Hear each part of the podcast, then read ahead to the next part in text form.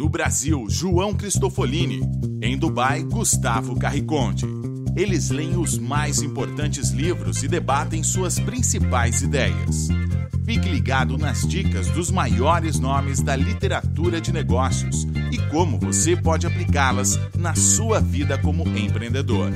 Está começando agora mais um episódio do Resumo Cast Livros para Empreendedores.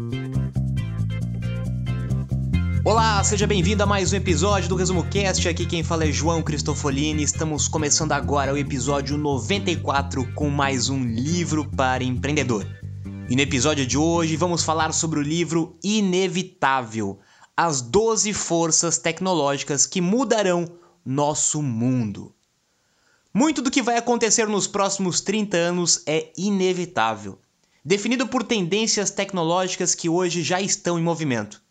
E neste livro, vamos ver como as próximas transformações afetarão a nossa vida, desde a realidade virtual em casa até a inteligência artificial presente em tudo o que fabricamos.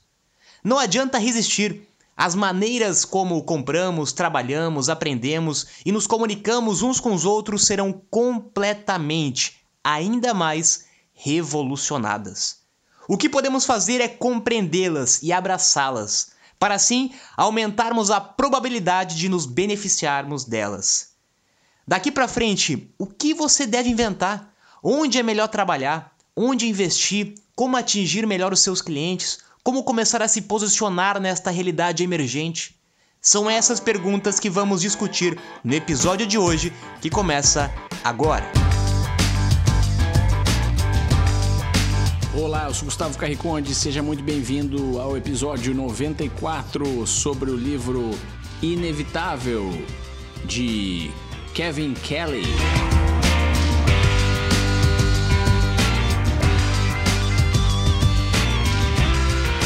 O autor é um dos fundadores da revista Wired, que é uma referência em inovação nos Estados Unidos. E esse livro foi escrito para quem tem uma certa curiosidade de saber como é que será o futuro da humanidade. Vivemos uma era de grandes inovações, já conversamos aqui muito sobre isso em diversos livros, como o livro Abundância, no episódio 11, o livro 46, Organizações Exponenciais, o livro 53, Oportunidades Exponenciais, e muitos outros que falam de inovação e que é um tema muito importante para quem quer criar algo novo e resolver os problemas da humanidade. Mas o que é inevitável? Na opinião do autor, se pudéssemos voltar no tempo e reiniciar a história da humanidade, algumas coisas seriam inevitáveis, outras poderiam acontecer ou não. Pense nos seguintes exemplos. A invenção do telefone, na opinião do autor, foi algo inevitável. Já o iPhone poderia não ter sido inventado. A invenção da roda foi inevitável para a humanidade. Já a motocicleta, não. E seguindo essa linha de raciocínio, o autor define que a internet foi algo inevitável. Já o Facebook, Twitter, o LinkedIn e até mesmo o Google poderiam ter sido inventados de forma diferente ou poderiam nem ter existido. Esse livro trata de 12 forças que, na opinião de Kevin, serão inevitáveis para a história da humanidade. São tendências que podem ser razoavelmente previstas baseado na história da humanidade, na maneira como os seres humanos se comportam e nas características das coisas e das máquinas que nós inventamos.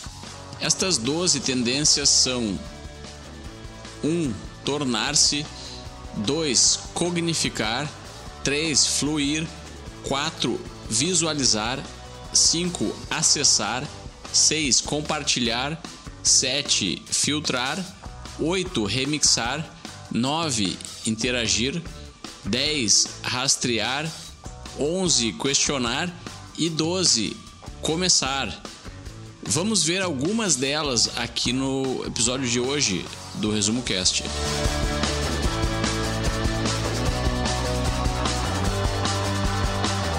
Essas forças são trajetórias, não destinos finais como os exemplos que o Gustavo deu. Elas não nos dão uma maneira exata de prever onde vamos acabar, até porque seria impossível já que é inevitável, mas elas informam que no futuro próximo, inevitavelmente, seguiremos essas direções. E usando o exemplo da internet, que o autor cita em alguns momentos, quando nós tentamos imaginar como será essa exuberante internet daqui a três décadas, nós tendemos a pensar em uma internet melhorada, uma internet 2.0. Só que a web em 2050 não vai ser uma internet melhor, assim como a sua primeira versão não foi uma TV melhor, com mais canais, por exemplo. A internet do futuro vai se tornar algo novo, tão distinta da atual quanto a primeira foi diferente da TV. Em termos de internet, nada aconteceu ainda ela se encontra no início do seu início e está apenas se tornando algo.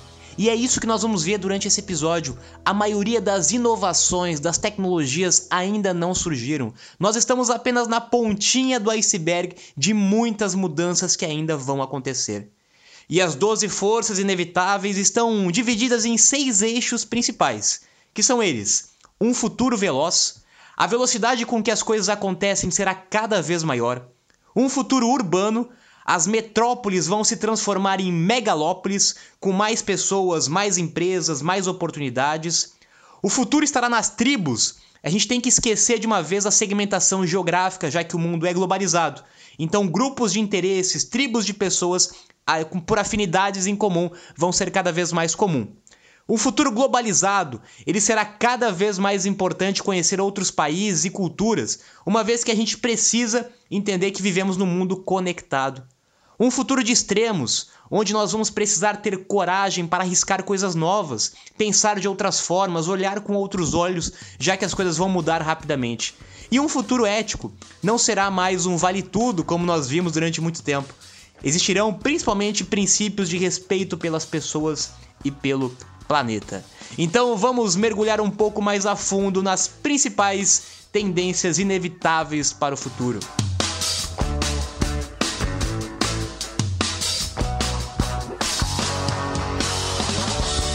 Olá Gustavo, olá João. Então, meu nome é Marcos, eu sou piloto de caça da Força Aérea Brasileira. Eu nasci em São Paulo, porém hoje eu moro no coração da nossa selva amazônica, aqui na cidade de Boa Vista, que é a capital do estado de Roraima. E um dos aspectos de eu ter me identificado né, com o Resumo Cast, além de todas as outras diversas qualidades que eu não preciso nem citar aqui, é o fato do Gustavo ser, também ser piloto, né, assim como eu, né? Claro que em categorias diferentes, né, militar e ele é civil, porém, né, somos, pertencemos aí a um mesmo nicho, né?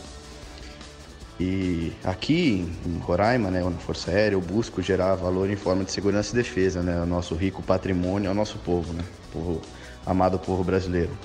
E eu sou extremamente grato né, à geração de valor que vocês proporcionam aí a todos os ouvintes dos podcasts de vocês. E desejo muito sucesso e abraços a todos aí.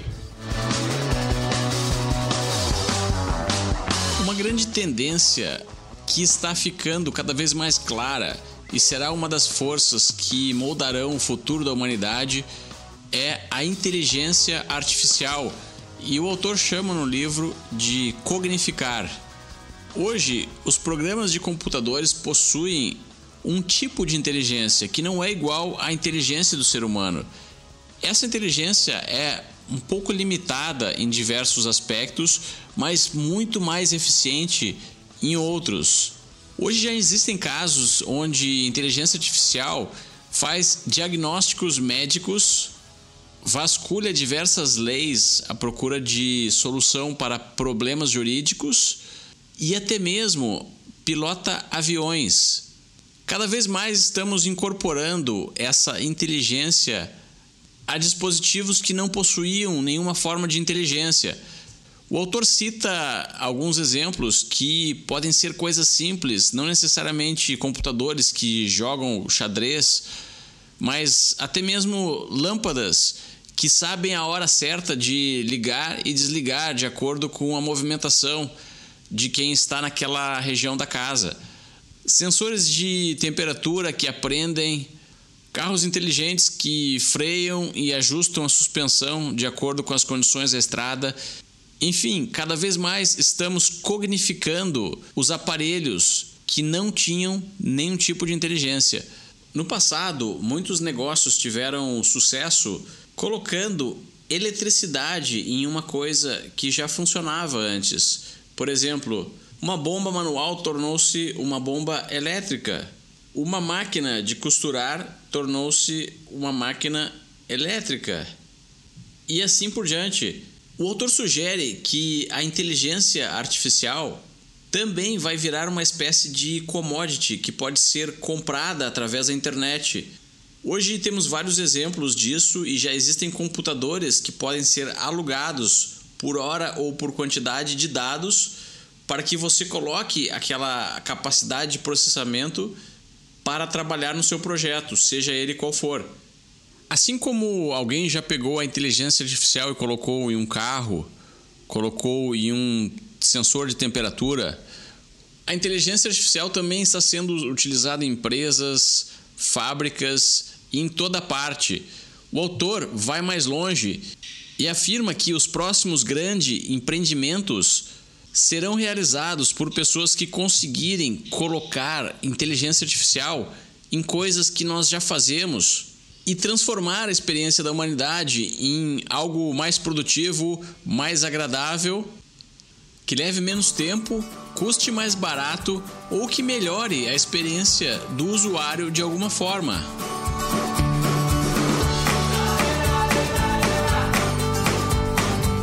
Qualquer dispositivo conectado à inteligência artificial vai se beneficiar com isso, vai literalmente ganhar vida.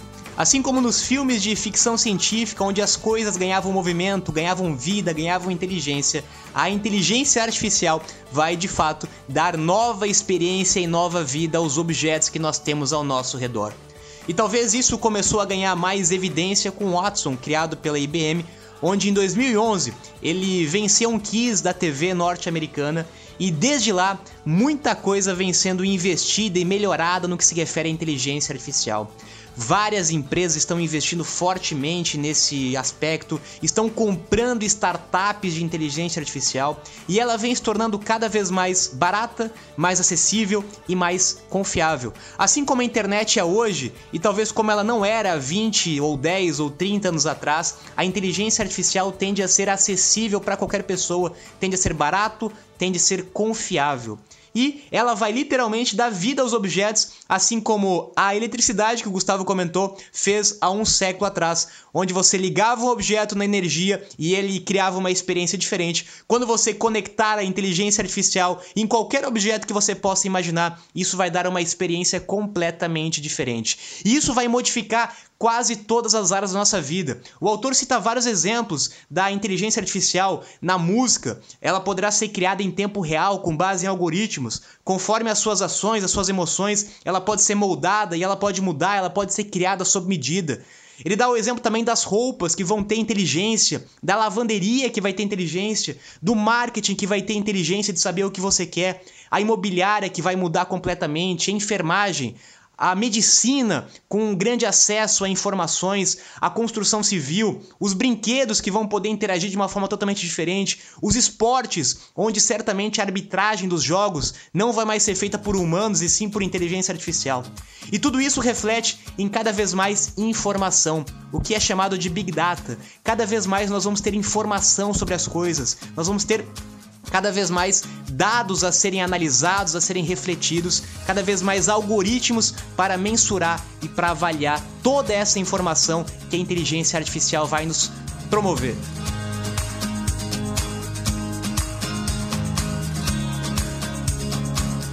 Fala pessoal do Resumo Cast, meu nome é Roberto Minicelli, sou de São Paulo capital e o meu local favorito para ouvir os episódios é na academia. Parabéns pelo trabalho e um abraço. Você está com receio de que algum robô possa tirar o seu trabalho, o seu emprego?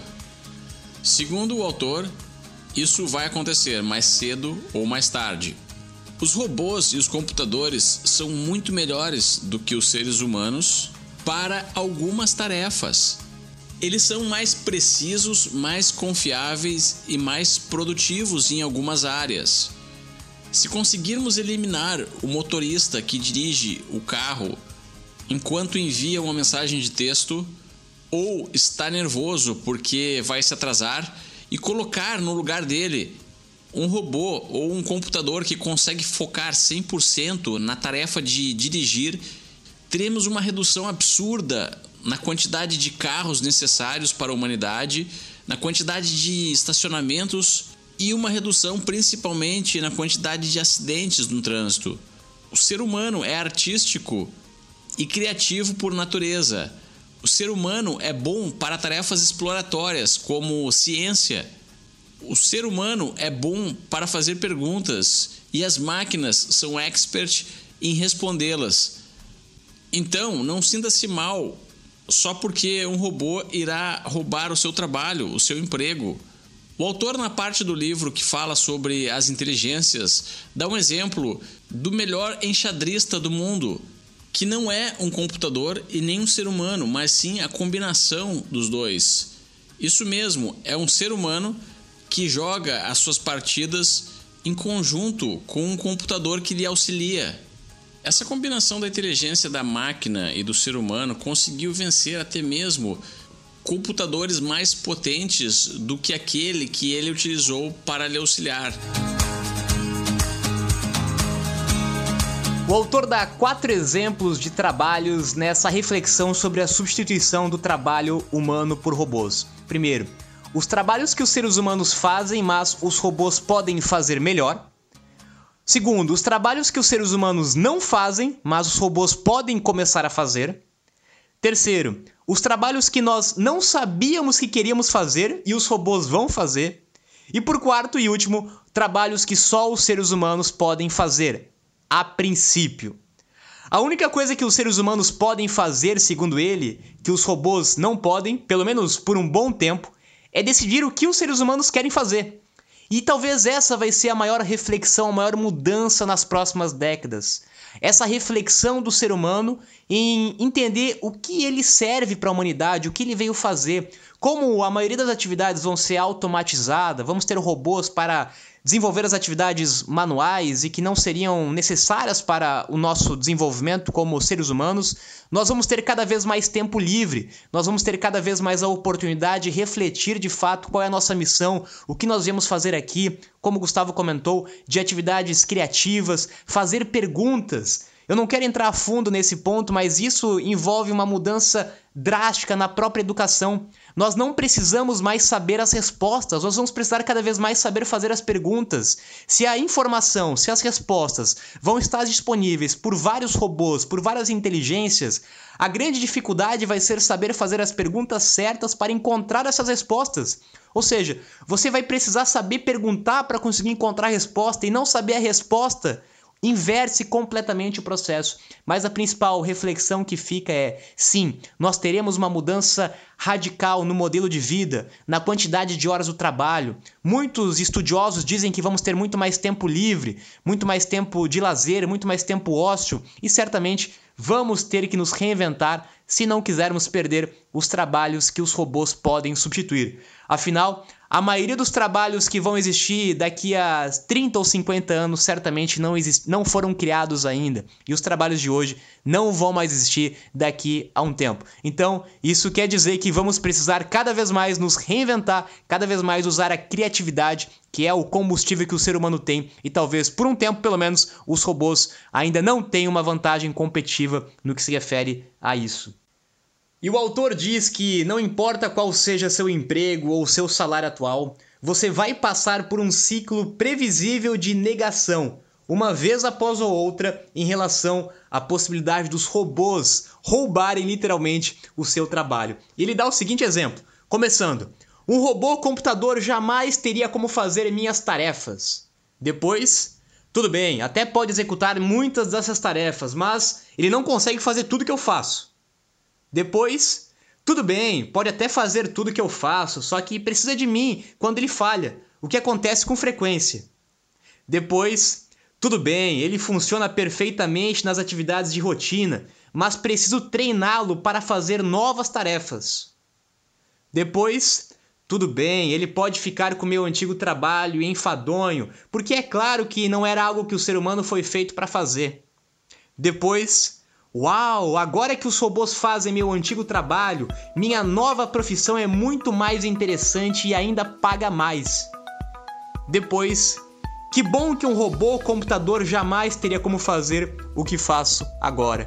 E certamente esse ciclo se reinicia a todo momento.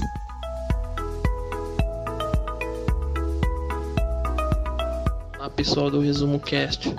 Sou o Matheus Contesotti. Sou daqui da cidade de Jundiaí, interior de São Paulo.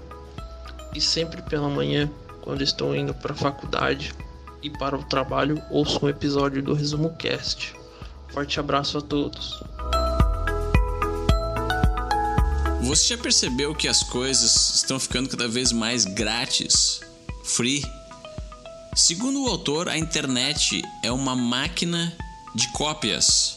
As músicas, os vídeos, até mesmo programas de televisão, softwares, ferramentas, enfim, quase tudo tem a sua versão gratuita ou está ficando cada vez mais grátis, tanto por meios legais como por pirataria. E isso é inevitável.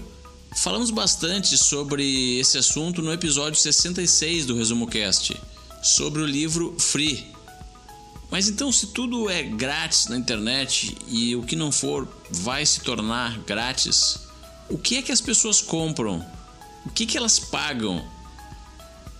O autor introduz então aqui o conceito de melhor do que gratuito. As pessoas pagam por coisas como personalização, facilidade de acesso, facilidade de utilização, facilidade na procura. Pense, por exemplo, num sistema como o Spotify, onde você paga uma mensalidade e recebe música sob demanda no seu computador, ou no seu celular, ou em qualquer dispositivo, a hora que você desejar. A mensalidade, na verdade, está sendo paga em troca de uma experiência e não em troca de um arquivo de música ou um CD ou um disco. Hoje, a grande parte dos produtos ou até alguns serviços que encontramos, principalmente no mundo online, possui uma versão gratuita e uma versão paga, que é o um modelo de receita conhecido como freemium. Ou seja, o produto em si ele vem gratuito e o usuário acaba pagando por aquilo que é melhor até mesmo que o produto. Olhe, por exemplo, uma ferramenta de edição gráfica, o canva.com, que chegou para democratizar o design. Hoje não é mais preciso dominar uma ferramenta complexa como o Photoshop para criar qualquer tipo de arte para as mídias sociais, postagens, anúncios, enfim. Essa ferramenta possui uma versão gratuita e as funcionalidades básicas podem ser acessadas por qualquer pessoa. Mas se você deseja personalizar um pouco mais a ferramenta, utilizar para sua empresa, compartilhar os designs com a sua equipe e mais algumas comodidades, você pode optar pela versão paga. Nós já falamos aqui em outros episódios que é uma grande tendência das coisas ficarem cada vez mais gratuitas, em função do próprio avanço da tecnologia, onde a gente vai tendo o custo cada vez menor, o custo de armazenamento, o custo de produção, o custo de escala, todos os custos estão sendo menor. A tendência é que os produtos vão ser cada vez mais gratuitos. Então, o primeiro passo é que você não adianta querer ir contra a essa tendência, que as coisas vão se tornar cada vez mais gratuitas. Então, se as cópias são gratuitas, nós precisamos vender aquilo que não pode ser copiável. O que, que, eu não, o que não pode ser copiável? Ele dá o exemplo da confiança. A confiança não pode ser copiável. Não dá para estocar, para fazer download, para comprar confiança. A confiança precisa ser conquistada com o tempo. E confiança nós traduzimos para marca, para branding. Quando você cria uma marca, quando você cria um brand que passa confiança, que gera confiança, que conquistou a confiança das pessoas, dos seus usuários, mesmo gerando muita coisa gratuita, você tem uma probabilidade muito maior de vender alguma coisa para esse público. Mas essa confiança ela é conquistada com o tempo, ela não pode ser copiada. Vamos dar o um exemplo aqui do Resumo Cast. Ah, o Resumo Cast criou a confiança da sua audiência durante quase dois anos produzindo o conteúdo. Essa confiança não pode ser terceirizada para uma outra pessoa, não pode ser vendida. Ela faz parte da marca do Resumo Cast. Isso é o que tem mais valor nos dias de hoje. E ele dá vários outros exemplos de como que nós podemos monetizar neste mundo bastante e cada vez mais gratuito. O Gustavo comentou o imediatismo vários exemplos aí de pré-venda, onde a pessoa que quer ter acesso em primeira mão, em primeiro momento, ele vai pagar mais por ter acesso privilegiado. Ou se a pessoa quer uma personalização, eu não quero o produto gratuito, eu quero o produto gratuito, só que personalizado. Então, logicamente que essa customização vai ser paga. Ou com excesso de informação, com excesso de coisas disponíveis, as pessoas vão ter cada vez mais dificuldade de encontrar, de interpretar, de ter a curadoria dessas informações, dessas coisas, e elas vão pagar pela própria interpretação. É uma outra forma de você monetizar também. Ou seja, muitas formas ainda existem de monetizar. O conceito de gratuito, o conceito de free, que nós já falamos aqui no Resumo Cast, ele é uma tendência inevitável, é uma força inevitável de vários modelos de negócio, mas certamente outras formas de monetização vão surgindo e você precisa entender que o modelo de negócios tradicionais, o modelo de fazer negócios tradicionais está mudando e você precisa encontrar outras formas de cobrar, de remunerar e de gerar receita para o seu negócio. Fala pessoal do Resumo Cast, eu sou o Thiago, sou de São Paulo. Uh, eu escuto todo dia o Resumo Cast, um episódio indo trabalhar no carro. Então eu já coloco lá, baixo meu podcast e vou escutando. É muito bom, tem várias visões de, de livros diferentes, isso faz é, abrir a sua mente, pensar de uma forma diferente. É, eu gosto bastante das ideias, dos comentários de, de vocês. Valeu, um abração, viu? Muito obrigado aí pelo trabalho de vocês, que tem me inspirado bastante tem ajudado na minha vida. Um abraço. Hoje você olha para os lados e acha que praticamente tudo que poderia ser inventado já foi inventado. Milhares de sites, de aplicativos, apps, canais, páginas sobre todo e qualquer tipo de assunto. Então, basicamente, não existe mais nada que possa ser feito para inovar, para melhorar a vida das pessoas. Não é isso? O autor discorda desse pensamento. Todas as gerações tiveram essa mesma impressão, mas, segundo ele, o grande empreendimento ou o grande aparelho que irá revolucionar a maneira como as pessoas vivem daqui a 20 anos ainda não foi inventado. E isso significa que você não está atrasado. Sendo mais realista, isso significa que Assim como as gerações passadas que possuíam esse mesmo sentimento, hoje nós vivemos sim em uma era onde muitas coisas podem ser criadas e muitas oportunidades existem. Se você olhar para o passado e sentir inveja da década de 90, por exemplo, quando a internet ainda estava apenas engatinhando e qualquer coisa poderia ter sido criada naquela época, pense que as gerações futuras daqui a 50 ou 100 anos estarão olhando para o dia de hoje e também sentirão inveja, pois, segundo o autor, a internet ainda está apenas engatinhando perto do impacto que ela terá na vida das pessoas daqui a mais alguns anos. A grande dica de hoje, segundo o autor, no ano de 2017, é incorporar inteligência artificial em algo que já existe e proporcionar às pessoas uma forma inovadora de fazer algo que já vinha sendo feito há muito tempo.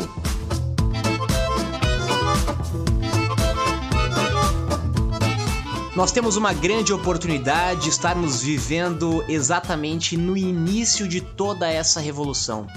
Talvez, como o Gustavo comentou, você possa ter inveja de pessoas que nasceram em épocas distintas, onde estavam no início de um processo agrícola, estavam no início de um processo de construção de uma cidade, na construção e na compra de terrenos, na construção de imóveis, e hoje nós literalmente estamos vivendo na era que é o início de uma das maiores revoluções que o mundo já passou, de uma das maiores e mais rápidas revoluções que o mundo já enfrentou. Nós estamos na pontinha do iceberg.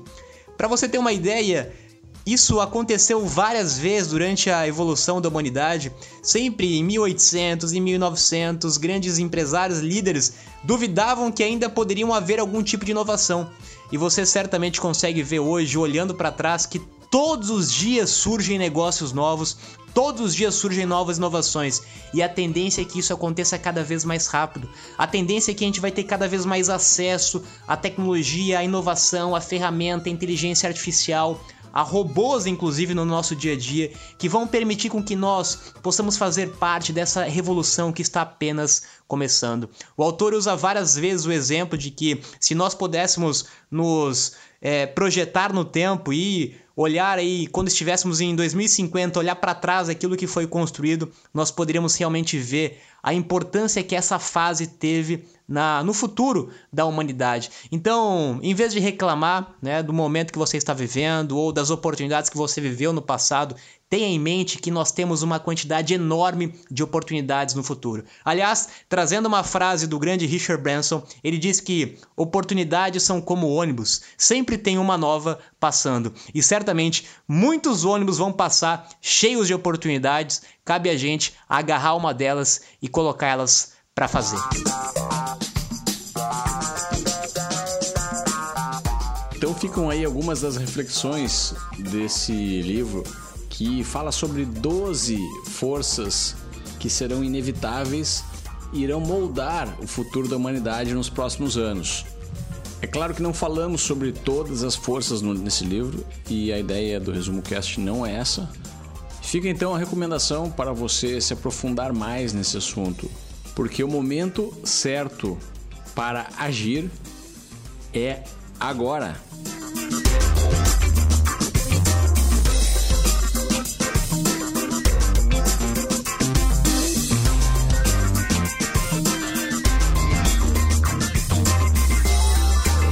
Se você gostou do episódio de hoje do Resumo Cast, compartilhe com alguém que possa se beneficiar dessas informações que a gente debate aqui sobre os mais importantes livros de negócios e empreendedorismo. Acesse o nosso blog resumocast.com.br barra blog e lá você pode encontrar mapas mentais, as, as transcrições dos episódios e também temos o player que você pode utilizar para escutar diretamente os episódios do Resumo Cast no próprio blog.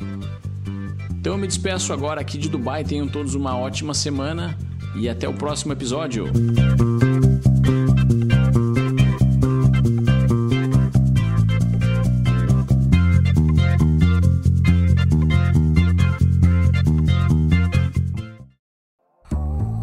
Você gosta de assistir vídeos gratuitos sobre livros para empreendedores, sabia que já estão disponíveis no canal do YouTube do Resumo Cast os resumos dos livros em vídeo dos últimos episódios da temporada 3 Basta abrir o seu aplicativo do YouTube ou o site do YouTube no seu computador e procurar pelo nosso canal digitando Resumo Cast. Te vejo por lá.